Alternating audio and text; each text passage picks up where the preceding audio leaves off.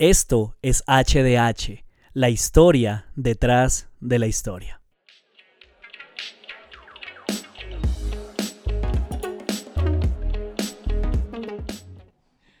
Hermanos, buenas noches. ¿Cómo estamos? ¿Bien? Bien. ¿Cuántos estuvieron hace ocho días? Levanten la mano. Bien, esto tiene un formato diferente, no es igual a que una predicación de todos los domingos, es más como una clase. Lo que les estoy compartiendo es lo que a mí me han estado enseñando en la maestría, así que yo considero que todos ustedes son personas muy inteligentes. Así que no vaya a decir, yo no entiendo nada de lo que están diciendo, lo que aparece allá, esas letras en hebreo y todo eso. No, usted es muy inteligente, usted tiene la mente de Cristo y yo estoy seguro que usted va a salir muy, muy edificado. Así que, para que iniciemos, la, la, idea de Jesús, la invitación que Jesús le hizo a las personas fue a convertirse, como dijo la pastora, no en cristianos. Ni nunca en ningún versículo y de pronto usted, eh, de pronto si usted no tiene dudas, más bien le invito a que me desmienta, pero en ningún versículo Jesús le dijo, vénganme y los llevaré al cielo. Vengan, vengan a mí, perdón, es que vénganme. Vengan, vénganme. No, vengan a mí y los llevaré al cielo. En ningún momento Jesús dijo eso sino vengan a mí y sean mis discípulos. La invitación fue a, vivir en pos de Él, a seguirlo a Él. Porque a veces ese pensamiento, no es que esté mal, no, no, no, no estoy diciendo eso, pero a veces el pensamiento de vengan y los llevo al cielo es como un pensamiento escapista de sáqueme de aquí, sáqueme de todos los problemas y sin embargo Jesús vino a darnos vida, fue acá, a que viviéramos acá. Y de hecho la oración del Padre Nuestro, la línea, una línea significativa es venga tu reino no llévanos para el cielo, sino que venga tu reino aquí a la tierra. Entonces la invitación es esa. Sin embargo, quería hacer un paréntesis. Eh, hasta, hace, hasta hace un año y medio yo había iniciado un proyecto también motivado por la universidad que se llamaba HDH, que era un podcast donde yo enseñaba precisamente teología y aquí había gente fanáticos de ese podcast, compraron camisetas, todo, gorras, todo, entonces paré, yo paré por diversas causas y eh, pues ya que iniciamos este proyecto, pues se nos ocurrió que lo podíamos retomar y esto va a servir para aquellos que por alguna razón de verdad de fuerza mayor un, día no puedan estar en, las plataformas, lo van a encontrar. toda la sesión de la semana pasada la grabamos, la de hoy la estamos grabando. para que quede, para que quede la, digamos, la enseñanza y usted la pueda escuchar. Eh, para los que tienen iPhone, lo pueden encontrar en esa plataforma que se llama Apple Podcast. Para los demás seres humanos, la pueden encontrar en otra que se llama Spotify. Ahí está, bajito en verde. Usted busca así HDH y le va a aparecer. En Instagram también está por ahí. Y estamos pensando subirlo a YouTube para que la mayoría de personas también lo pueda escuchar. No van a ver mi rostro, sino solamente van a escuchar pues el audio de lo que estamos haciendo. Entonces, para que no haya excusa. Entonces cerramos el paréntesis y ahora sí vamos con lo que nos compete el día de hoy, la noche de hoy. Entonces la invitación de Jesús fue a convertirnos en discípulos o la palabra en hebreo, ¿alguien se acuerda cuál era la palabra en hebreo? De aprendiz, era una palabra que comenzaba por la letra T. No, Talmud es la ley, pero sí tiene que ver por ahí. Talmín, Talmín, ¿quién da más? Talmidim, Talmidim es la, la invitación a la que nos llama Jesús. Talmidim. Yo no sé si está, no creo que no está ahí, ¿cierto que no está? No, no, digo que en la, la presentación que les vamos a mostrar, no. A ver, se la deletreamos, la T, la A, la L, la M, la I, la D, la I y la M, Talmidim. Y significa discípulo, discípulo o aprendiz. Y entonces habíamos visto que los discípulos, no solamente de Jesús, sino los discípulos de ese entonces, organizaban sus vidas en torno a tres objetivos. ¿Quién me recuerda cuáles eran los tres objetivos? Estar con el maestro, ser como el maestro y hacer lo que el maestro hizo. Y para nosotros en el siglo XXI, 8 de febrero de 2023, eso significa estar con Jesús, ser como Jesús y hacer lo que Jesús hizo. En eso se resume nuestro llamado y la invitación que Jesús nos hace. No es a ninguna otra cosa, no le busque más patas, por ahí dicen al gato, sino sencillamente eso. Así que esa es la idea de, lo, de lo cual vamos a estar hablando. Durante las próximas tres semanas, vamos a estar, incluyendo la de hoy, vamos a estar hablando acerca de qué significa cada una de ellas. Y hoy vamos a hablar acerca de lo que significa estar con Jesús. Solamente esa idea. ¿Qué significa estar con Jesús? Estar con Jesús. Así que, para iniciar, les invito a que tomen sus Biblias. Esa es una de las invitaciones también que les hemos hecho. No vamos a encontrar ningún versículo en las pantallas. Solamente eh, la cita bíblica y la idea es que usted en su Biblia se dé cuenta de que lo que les estamos diciendo no es carreta, sino que de verdad las escrituras lo dicen. Entonces quiero que nos vayamos hoy, vamos a estar en el Evangelio de Juan, ese Evangelio es muy, muy bonito, ¿cierto Pedro? Usted lo estuvo estudiando durante un tiempo y es bien, bien chévere. Juan capítulo 1, versículo 35 al versículo 49. Es una lectura larga, pero al ser una narración es, es, es chévere, no se pierde uno. Entonces, leo de la nueva traducción viviente, sígala ustedes de su Biblia, préstele toda la atención, voy a leer despacio. Al día siguiente, Juan estaba otra vez allí con dos de sus discípulos, y al pasar Jesús, Juan lo miró y declaró, miren, ahí está el Cordero de Dios. Cuando los dos discípulos de Juan lo oyeron, siguieron a Jesús. Jesús miró a su alrededor y vio que ellos lo seguían. ¿Qué quieren? les preguntó. Y creo que esa es una pregunta bien interesante. ¿Qué tal si Jesús nos preguntara en esta noche qué quieren? ¿Qué le responderíamos nosotros? ¿Qué es lo que quieren? Y ellos le contestaron, rabí, que significa maestro, ¿dónde te hospedas? Y la respuesta de Jesús, vengan y vean. Eran como las cuatro de la tarde cuando lo acompañaron al lugar donde se hospedaba y se quedaron el resto del día con él. Andrés, hermano de Simón Pedro, era uno de estos hombres que al oír lo que Juan dijo siguieron a Jesús. Andrés fue a buscar a su hermano Simón y le dijo, hemos encontrado al Mesías, que significa Cristo. Luego Andrés llevó a Simón para que conociera a Jesús. Jesús miró fijamente a Simón y le dijo, tu nombre es Simón, hijo de Juan, pero te llamarás Cefas, que significa Pedro.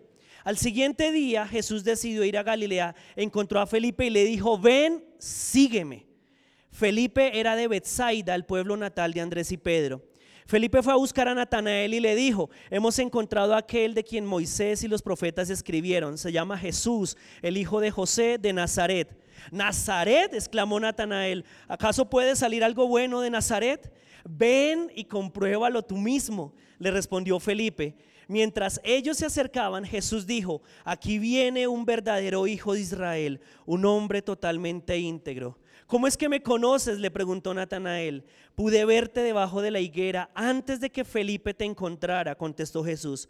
Entonces Natanael exclamó, Rabí, tú eres el Hijo de Dios, el Rey de Israel. ¿Cuál fue la invitación, si pudiéramos resumirlo, que Jesús les hizo a todos los que se encontraron con él? Ven y sígueme. Otra vez lo mismo. Y de hecho cuando le preguntaron, ¿dónde te hospedas? Lo que les dijo fue, vengan y vean, quédense conmigo, pasen tiempo conmigo para que me puedan conocer. Básicamente esa es la idea. Y si nosotros de igual manera en este tiempo quisiéramos conocer a Jesús, pues la invitación sigue siendo la misma, pasemos tiempo con Él. No hay más misterio. A veces hemos querido complicar lo que significa seguir a Jesús y todo se resume en empezar a pasar tiempo con Él. Entonces esa fue la primera invitación. Ahora, ¿cómo vivimos? Yo les hacía la pregunta hace ocho días, ¿cómo nosotros vivimos esa realidad de estar con Jesús sin que Jesús esté en medio de nosotros porque Jesús no está en medio de nosotros físicamente hablando? Y algunos de ustedes me daban la respuesta, ¿cuál era? ¿A través de quién o a través de qué podemos pasar tiempo con Jesús? A través del Espíritu Santo. Jesús se fue, pero dejó al Espíritu Santo. ¿Dónde encontramos eso? Juan 14, vamos a Juan 14, allá adelantico. Juan capítulo 14. Vamos a leer del versículo 16 al versículo 18. Del versículo 16, Melissa, venga, lea Lea acá y para que quede su voz grabada. ¿Juan qué? 16 al 18 y luego 25 al 27. 14 del 16 al 18. Y yo le pediré al Padre, perdón, y yo le pediré al Padre y Él les dará otro abogado defensor, quien estará con ustedes para siempre. Me refiero al Espíritu Santo, quien guía a toda la verdad. El mundo no puede recibirlo porque no lo busca ni lo conoce, pero ustedes sí lo conocen, porque ahora Él vive con ustedes y después estará en ustedes. No los abandonaré como a huérfanos, vendré a ustedes. Y les digo estas cosas ahora, mientras todas todavía estoy con ustedes. Sin embargo, cuando el Padre envía al abogado defensor como mi representante, es decir, al Espíritu Santo, Él les enseñará todo y les recordará cada cosa que les he dicho. Les dejo un regalo, paz en la mente y en el corazón, y la paz que yo doy es un regalo que el mundo no puede dar, así que no se angustien ni tengan miedo. Entonces, si se fijan, Jesús se va, pero dice el Espíritu Santo se va a quedar con ustedes. Y a través del Espíritu Santo es que nosotros vamos a poder pasar tiempo con Jesús. Sin embargo, si somos honestos, muchos de nosotros no tenemos conciencia siempre de que el Espíritu Santo está con nosotros.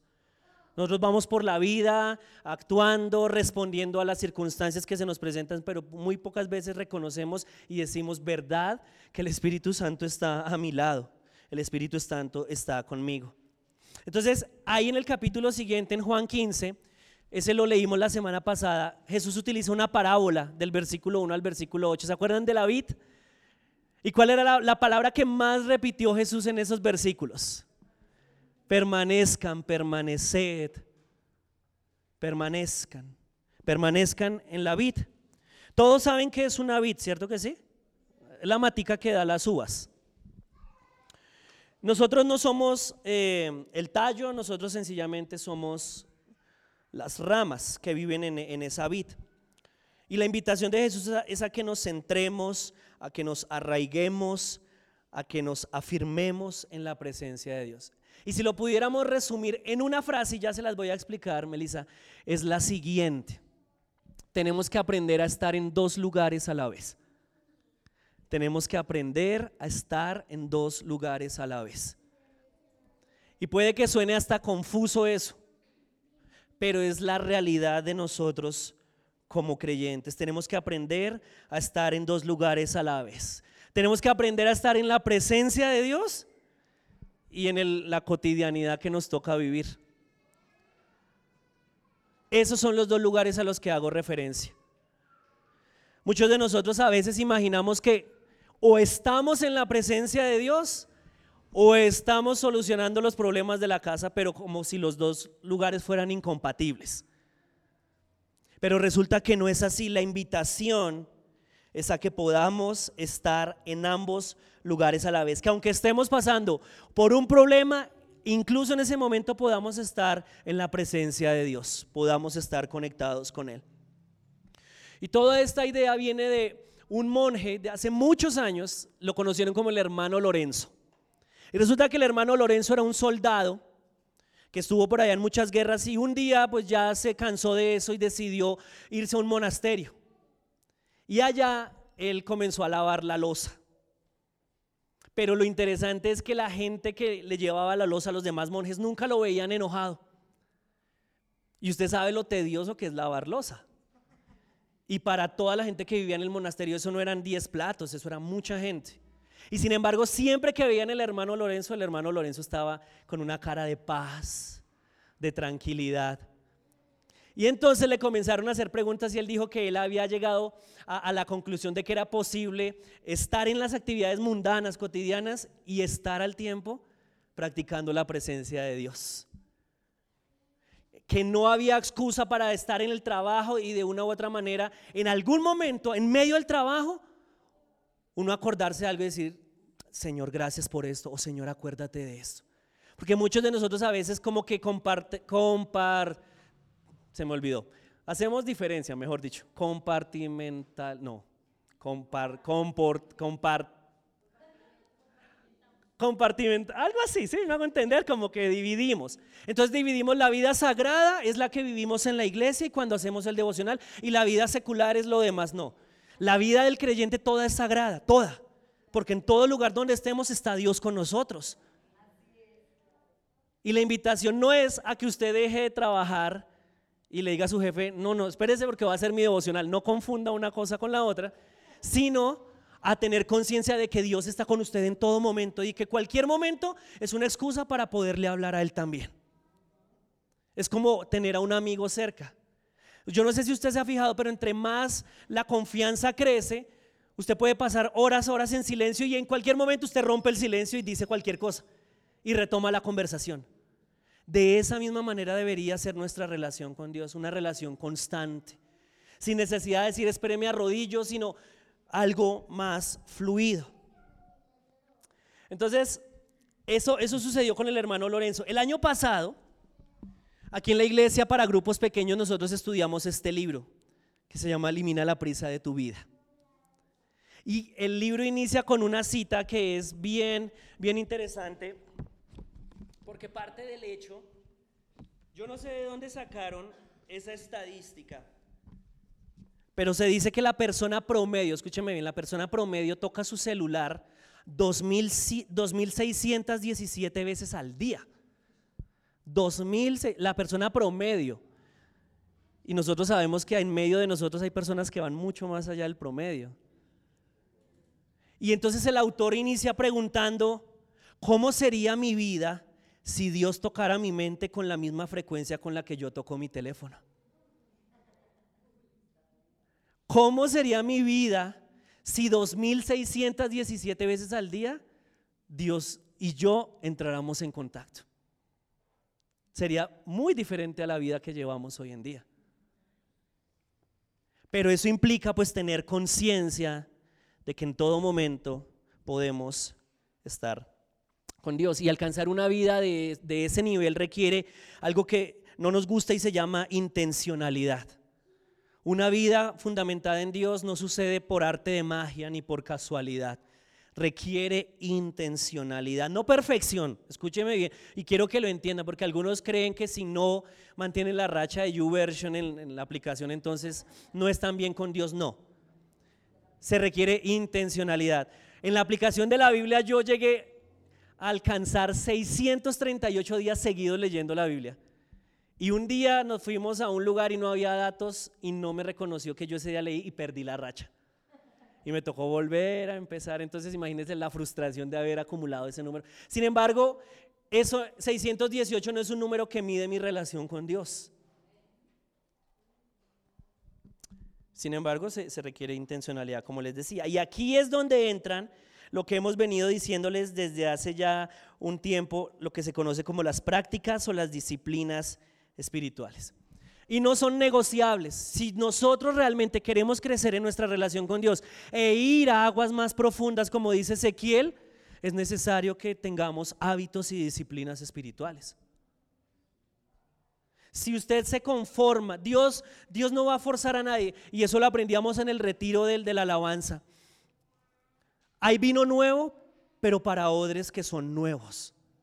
No hay vino nuevo para odres viejos para cueros viejos. Y, una vez Dante Gebel le preguntó al Señor, ¿por qué eso?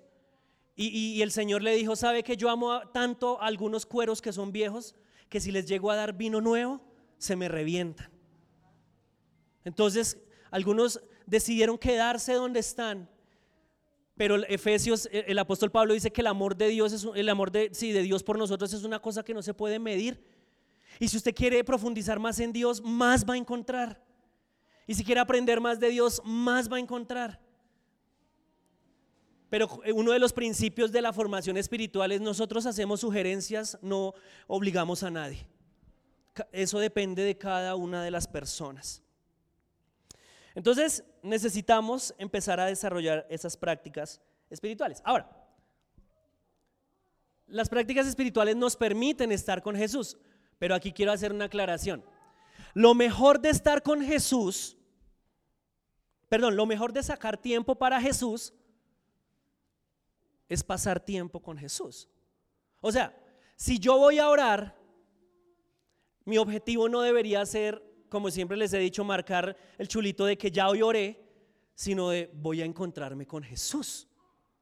Voy a pasar tiempo con Jesús. La, la idea de leer la Biblia no es, me voy a leer la Biblia en un año de pasta a pasta, sino hoy me senté a escuchar las palabras de Jesús y Él me habló. Yo dejé de leer, de hacer los planes de la Biblia en un año, porque a veces eran tres, cuatro, cinco capítulos por día, y lo que hacía uno era leer, leer, leer para completar. Entonces, en realidad uno no le sacaba provecho. Si usted lo está haciendo, pues lo felicito y sígalo y termínelo.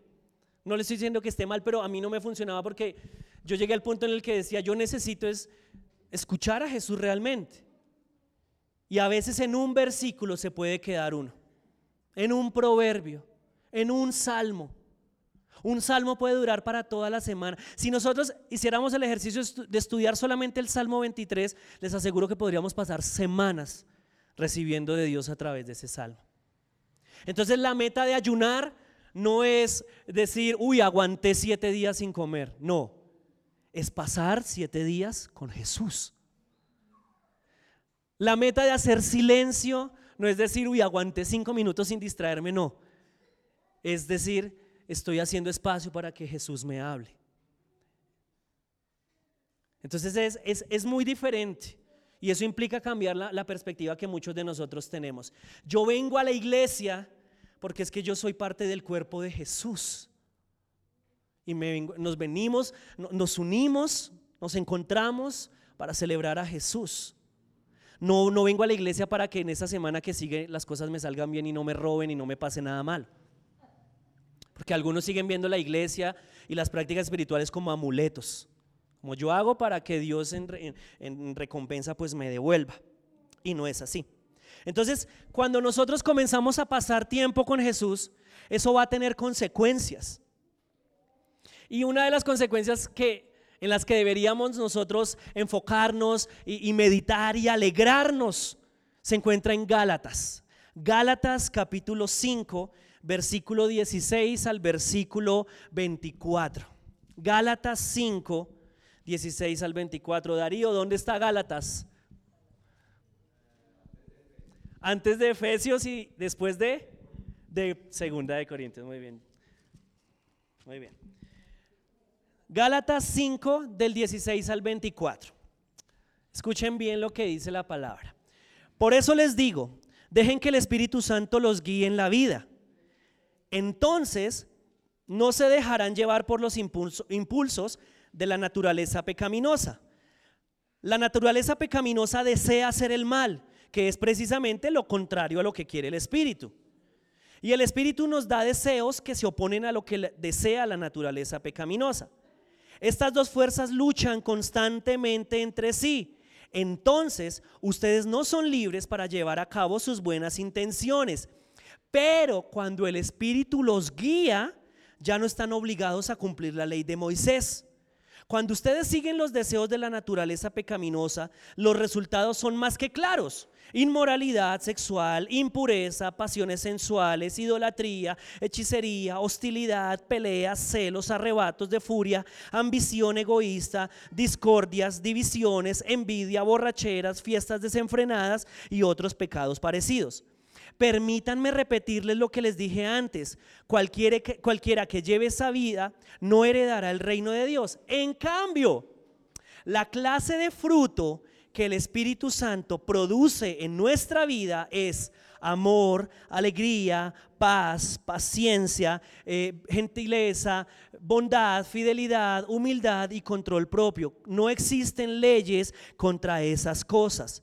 Los que pertenecen a Cristo Jesús han clavado en la cruz las pasiones y los deseos de la naturaleza pecaminosa y los han crucificado allí. Si usted se fijó, cuando habla acerca del fruto, dice el fruto que el Espíritu Santo produce en nosotros. No es algo que nosotros producimos. No, es, algo que nosotros forzamos, sino es el Espíritu Santo. Y ahí el apóstol dice, a medida que nos dejamos guiar o a medida que caminamos con Él.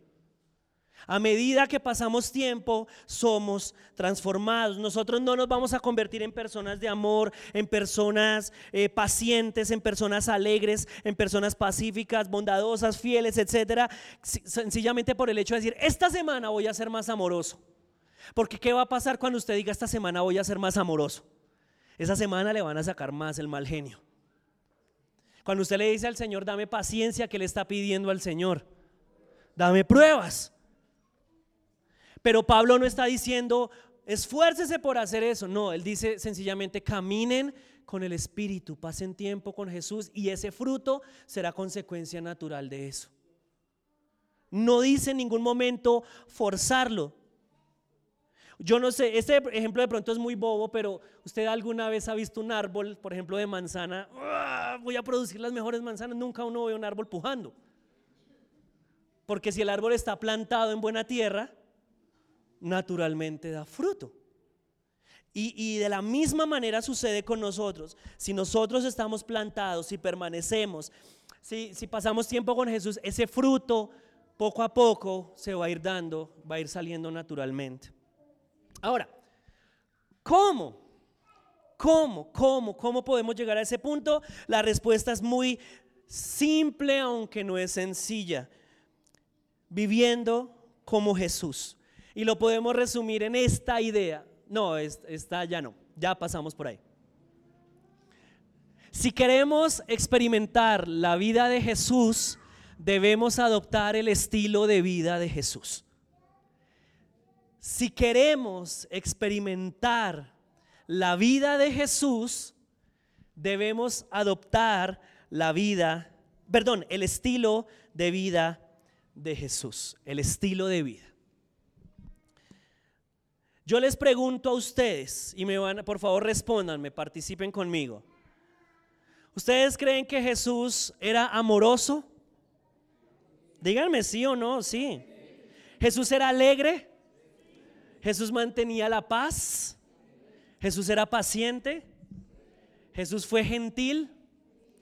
Jesús fue bondadoso. Fue fiel. Fue humilde. Tenía dominio propio.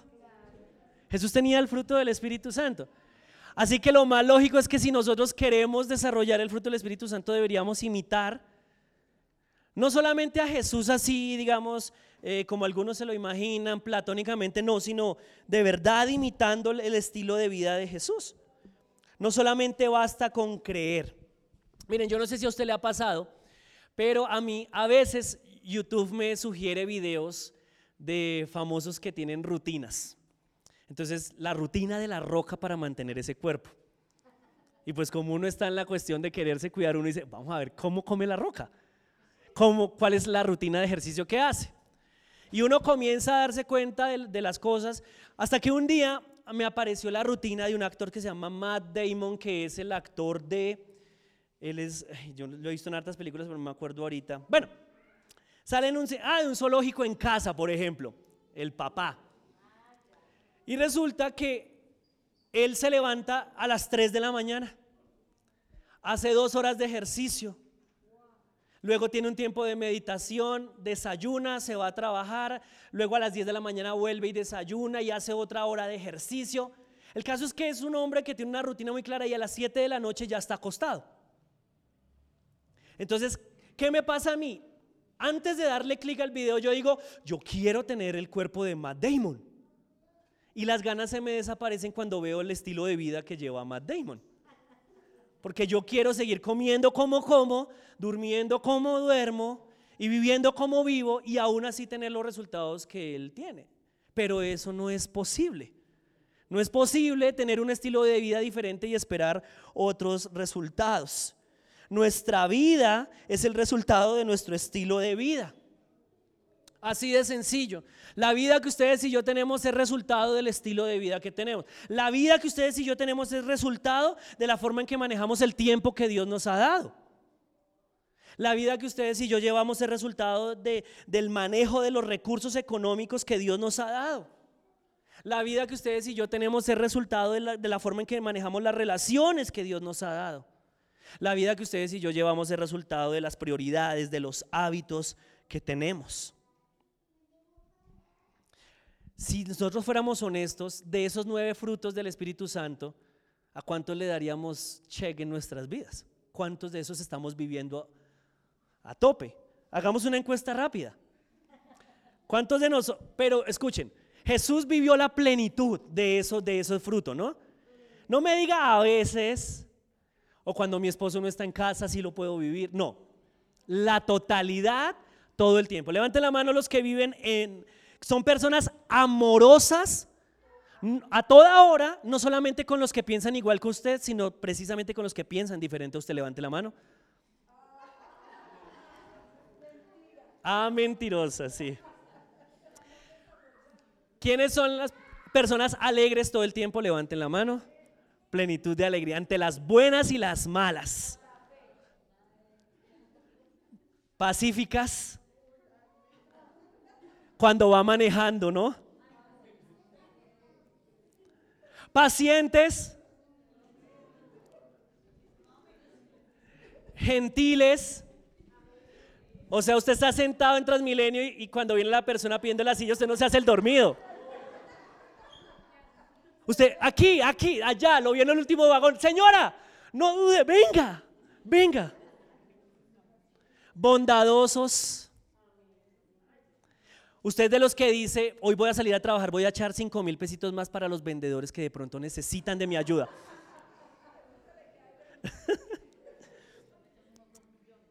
Fieles. Sí, yo no estoy diciendo que no. Humildes. y los que más rápido dicen humildes, imagínense.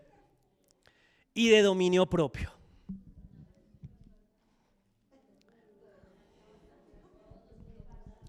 Dominio propio cuando le dicen, venga, compre en diciembre y pague en febrero.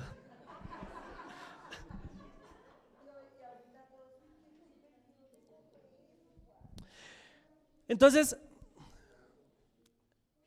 si Jesús es el modelo de la plenitud de ese fruto, lo más lógico sería imitarlo a Él. ¿Qué hacía Jesús? ¿Cómo vivía? ¿Cómo se comportaba? ¿Cuál era su rutina? A lo mejor eso podría encaminarnos a que el fruto del Espíritu Santo se desarrollara en nosotros. Cuando usted lee la Biblia, yo se los he repetido, Jesús, les voy a dar unas características muy superficiales, sin necesidad de profundizar en nada raro, pero usted nunca va a ver a Jesús afanado. Dice, Jesús caminaba. Todas las lecturas de los evangelios dicen, y Jesús caminaba. Nunca, ni siquiera cuando la hija de Jairo estaba a punto de morir, dice que Jesús dijo, vamos Jairo, corramos. Tuvo tiempo hasta para hablar con una mujer que tenía flujo de sangre. cuéntame tu historia. Y Jairo desesperado. Y Jesús se tomó el tiempo para charlar con esa mujer. Les aseguro que nosotros, en este momento, mientras estamos haciendo algo, ya estamos pensando en otra cosa que tenemos que hacer.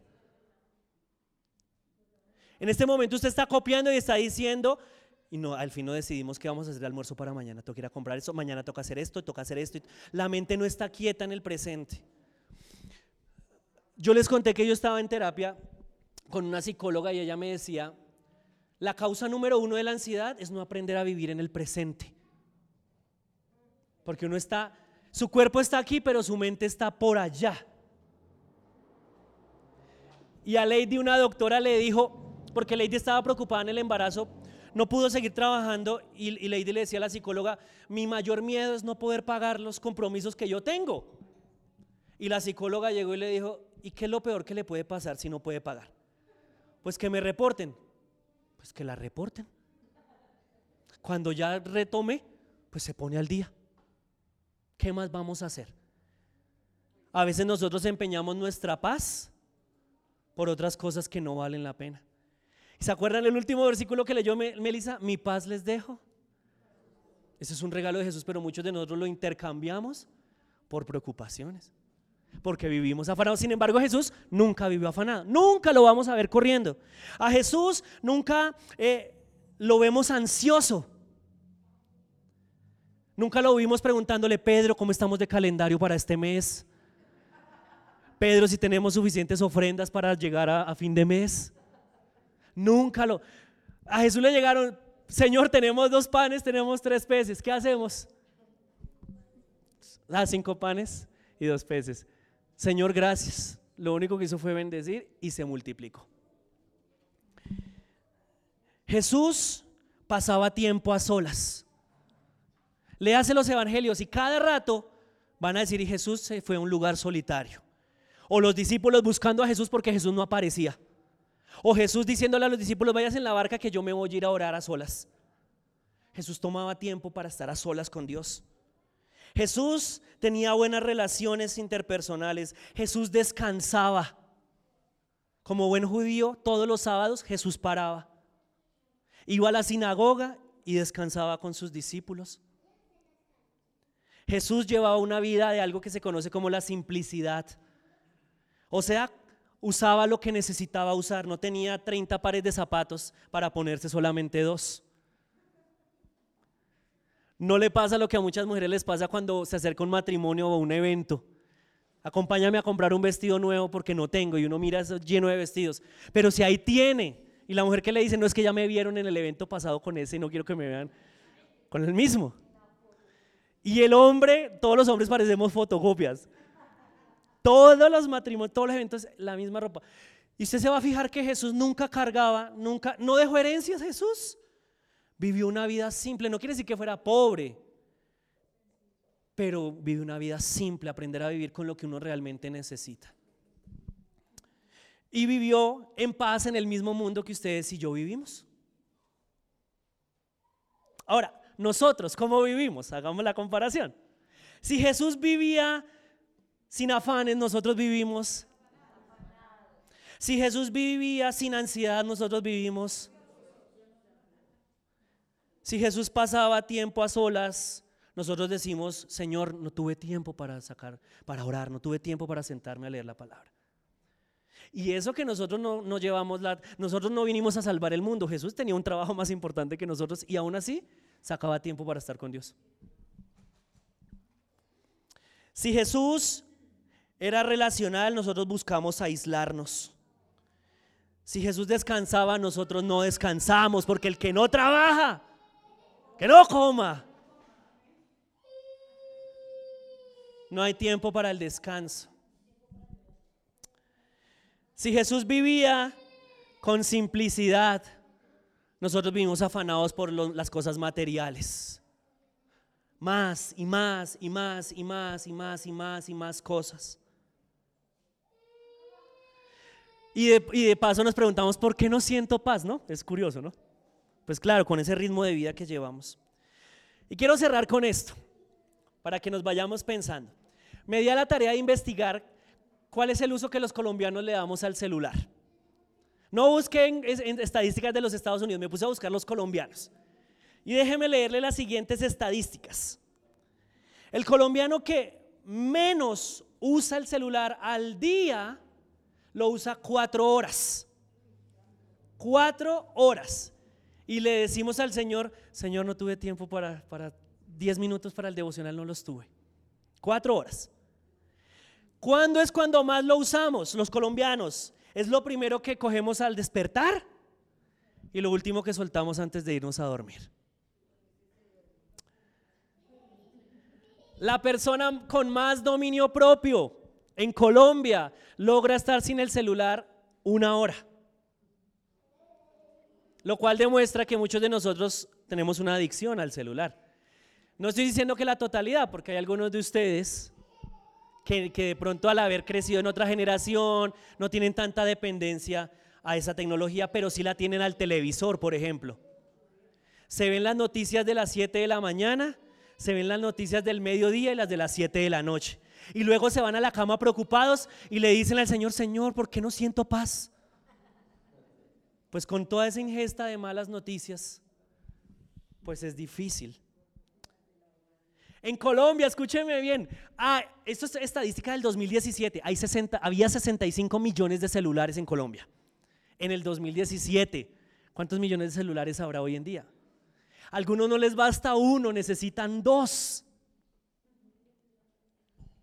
Y entonces, la Universidad Piloto sacó un, un estudio acerca de las consecuencias porque aunque no parezca, el, uso prolongado del celular tiene consecuencias en nuestro cuerpo. Por eso es que le recomiendan a los papás, pues yo no soy, yo no los puedo obligar, no, pero sí una sugerencia, los hijos no deberían pasar tiempo en el celular. Y uno a veces, no me moleste, tome el celular. El cerebro de ellos o sea, les puede causar un daño, una cosa terrible. Ya les voy a leer rápidamente. Si cargara esto. Enfermedades causadas, ya aquí está. El uso excesivo em, del celular, preciso no cargo. El diablo, ¿no? Pero a ver, si carga se los, se los comparto.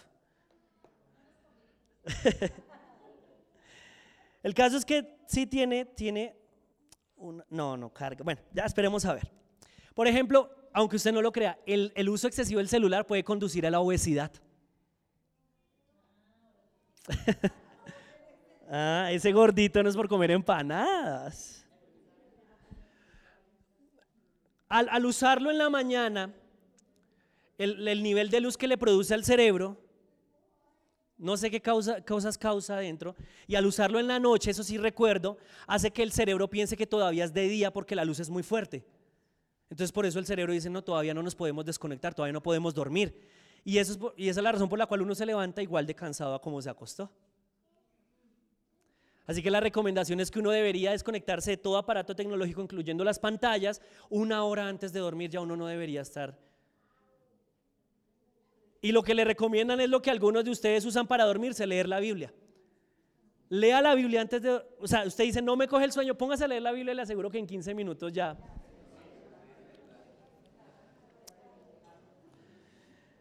Entonces, para ir ya terminando, el, el estilo de vida de Jesús nos lleva, no, perdón, es el camino a la vida de Jesús. El estilo de vida de Jesús es el camino a la vida de Jesús. Así que, si pudiéramos resumirlo en metas a largo plazo y a corto plazo, yo les invitaría, y yo estoy seguro que el Señor nos invita a lo mismo. A largo plazo, a años, deberíamos aprender a simplificar nuestra vida a lo que realmente importa. A lentamente eliminar lo extra, lo que sobra y a gradualmente, paso a paso, ir agregando las prácticas de Jesús a nuestra vida. Simplificar nuestra vida a lo que realmente importa. Lentamente eliminar lo extra y gradualmente agregar las prácticas de Jesús. ¿Qué es lo que realmente importa? Piense por un momento qué es lo que importa de verdad. Ay, sí, es esta. Vean, les hago el, cierro el paréntesis ahí. El uso excesivo del celular puede causar tumores cerebrales. Puede generar el síndrome de la contractura del cuello. Puede generar síndrome del túnel del carpo aquí en la muñeca. Afectaciones crónicas en los ojos. Sobrepesos en, sobrepeso en niños y adolescentes. Insomnio y es causante del aumento del estrés, de la ansiedad y del déficit de atención.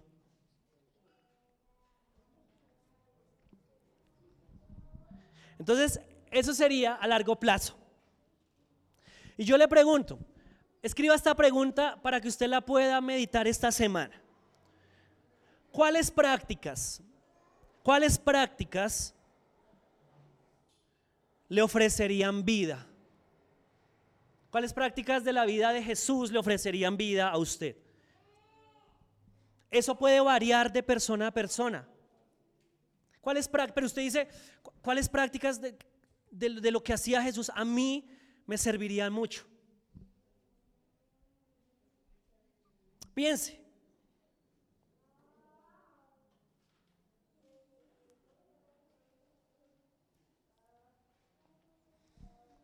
Y por último, ¿cuál sería la invitación de los cambios a corto plazo? A corto plazo. Número uno, y el único importante, separar un tiempo diario para estar con Dios. Pueden ser 10 minutos, 15, 20. Puede partirlo en tres momentos, como alguna vez se los enseñé un domingo. Pero lo importante sería que cada día incluso los domingos que venimos a la iglesia tuviéramos un tiempo a solas con Dios. Esa es la meta a largo plazo. Entonces yo les doy un ejemplo de cómo me, me, ha tocado a mí irlo adaptando. Hasta el año pasado, yo tenía un tiempo con el Señor, mi devocional era entre las 7 y las 8 de la mañana, porque me levantaba a las 6, alistábamos a Juan José, lo llevaba al colegio y cuando regresaba pues tenía ese ratico. Yo trabajaba en la tarde, en la jornada de la tarde. Pero a partir de este año y con el nacimiento de la bebé, se juntaron varias cosas. Empecé a trabajar ahora en la jornada de la mañana y pues con la bebé ya no es, ya no es lo mismo, ya uno, ella necesita más atención de, uno. Entonces me tocó hacer un cambio y ahora mi devocional es a las 5 de la mañana. Me levanto a las 4 y 30, me baño, me alisto para estar a las 5 y salir de aquí faltando 10 para las 6 a trabajar. Y, y, y cada uno de nosotros puede estar en una etapa de vida diferente y eso puede implicar cambiar. Para algunos si, usted me preguntara y le importara mi opinión de pronto, yo le diría que la mañana es un momento muy especial para, para estar con Dios. Pero si por alguna razón a usted le queda difícil, tenemos 24 horas que el Señor nos regala para estar con Él. Y creo que Él ha sido más que bueno para uno negarle, así sea 10 minutos, ¿no? Entonces yo inicio con un tiempo de silencio. Esa es una práctica que yo he venido adoptando y es aprender a escuchar al Señor. Y hay días en que sí escucho algo, otras veces en que no pasa nada. Luego tomo mi Biblia y leo un salmo o una porción. Escribo mi devocional y luego oro a través del modelo del Padre Nuestro. eso es lo que yo hago, no lo tiene que hacer usted, pero es lo que me ha funcionado a mí. Hay unos días en que en el momento en el que estoy haciendo silencio, escucho al Señor que me dice algo, me trae memoria algo y lloro. Hay otros días en que estoy leyendo la Biblia y lloro. Hay otros días en que voy escribiendo el devocional y me pongo a llorar. Hay otros días en que estoy llorando y me pongo a llorar. Hay otros días en que me voy en la moto escuchando música de adoración para el colegio y lloro. Pero hay otros días en que no siento nada. Y sin embargo la invitación de Jesús es a que permanezcamos con Él. Si el matrimonio se tratara de lo que uno siente, la mayoría de nosotros ya estuviéramos divorciados. Porque no todos los días sentimos el fruto del amor hacia nuestra pareja. No todos los días sentimos extenderle paz y paciencia. Pero uno todos los días está ahí. Y así sea para antes de dormir o al despertarse, un piquito, buenos días, así uno esté serio. Y uno permanece. Lo importante es estar con Jesús cada día. Así que si tuviera que resumirle en una sola invitación, cerraría con esto. Creo que sí queda una. Sí queda una. La invitación sería esta, desacelere, calme su cuerpo y su mente y pase tiempo con Jesús.